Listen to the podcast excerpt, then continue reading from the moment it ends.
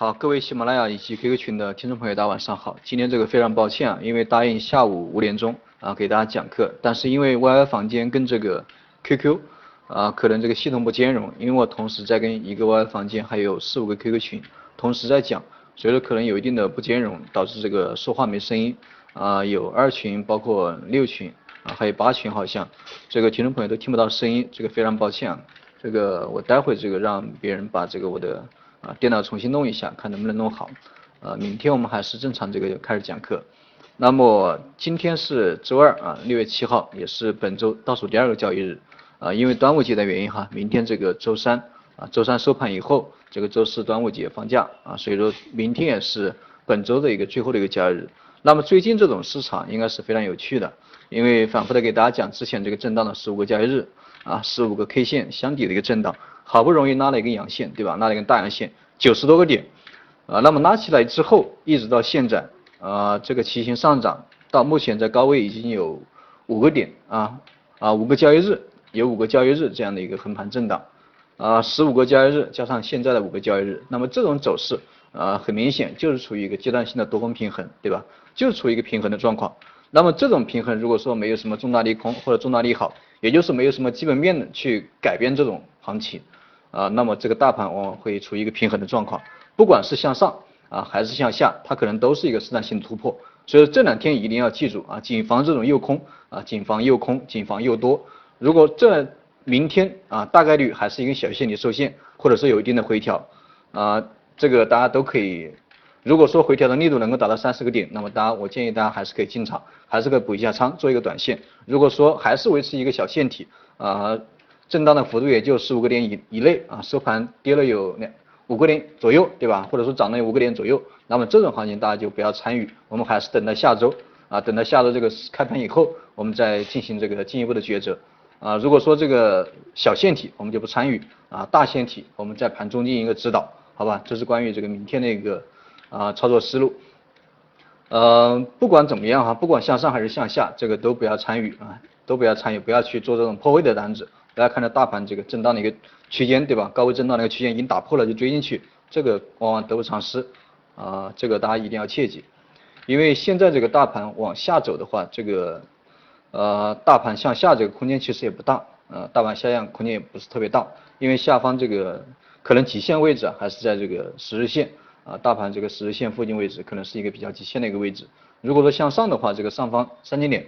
啊，也是一个比较极限的一个位置，就就短线来讲，因为三千点这个不光是一个整数关口，它同样是一个半年线的一个附近，对吧？这个压力也是非常大。那么从技术面来讲，因为明天就剩这个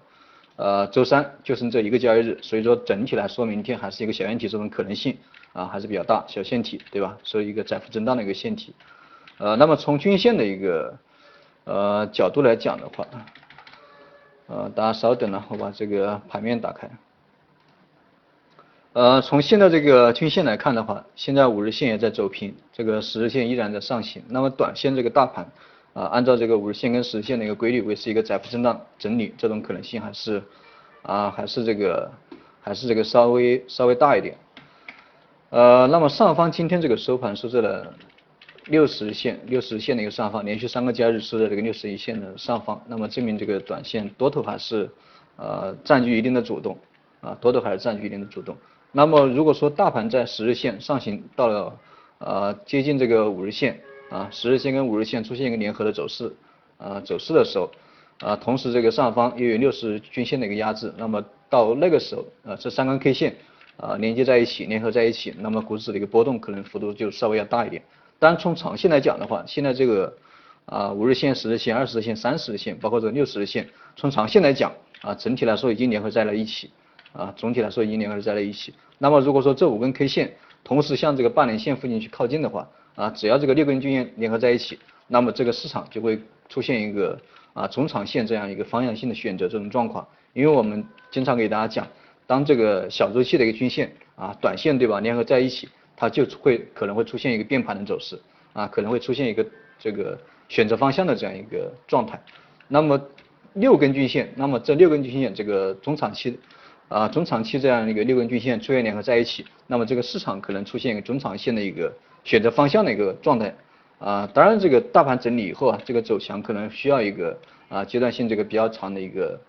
呃长的一个长周期的一个反弹啊。如果说大盘这个持续走强的话，那么上方的一个目标可能要看得非常高。但是如果一旦这个冲击三千点遇阻啊，或者是冲击三千一百点，因为三千一百点是前期的一个高点，对吧？啊，不管是冲击这个三千点还是冲击三千一百点，一旦受阻的话啊，同时这五根六根 K 线啊，同时再联合在一起，选择方向，选择掉头向下。那么那个时候，这个投资者啊，你们就需要有一个心理准备，可能大盘短期啊，这个长期啊，一年今年可能没有什么特别好的机会啊，甚至这个今年做股票的机会都没有，因为一旦这个出现这种啊这种级别的一个均线联合在一起的一种变盘，那么往往这个周期就非常长，可能会经历一个比较长的一个周期的一个啊下跌，那么到时候这个也就是大家这个收手的时候，今年就不要做股票了，这个非常简单。行情好的时候我们就做，对吧？行情不好的时候，啊，就看或者看都不用看，这个，呃，往往你看看多了，这个手痒，对吧？一不小心就做进去了。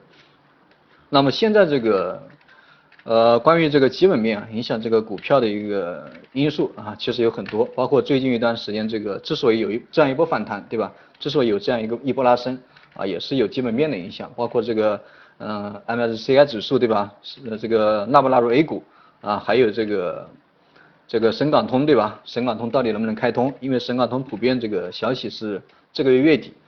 啊，或者下个月月初，总之拖不了多久。这些都是对这个大盘产生一个利多的一个消息啊。预期这个已经非常非常紧，对吧？非常紧迫，可能短时期短时期之内就会就会这个实现。但是大家也同样要注意一下这个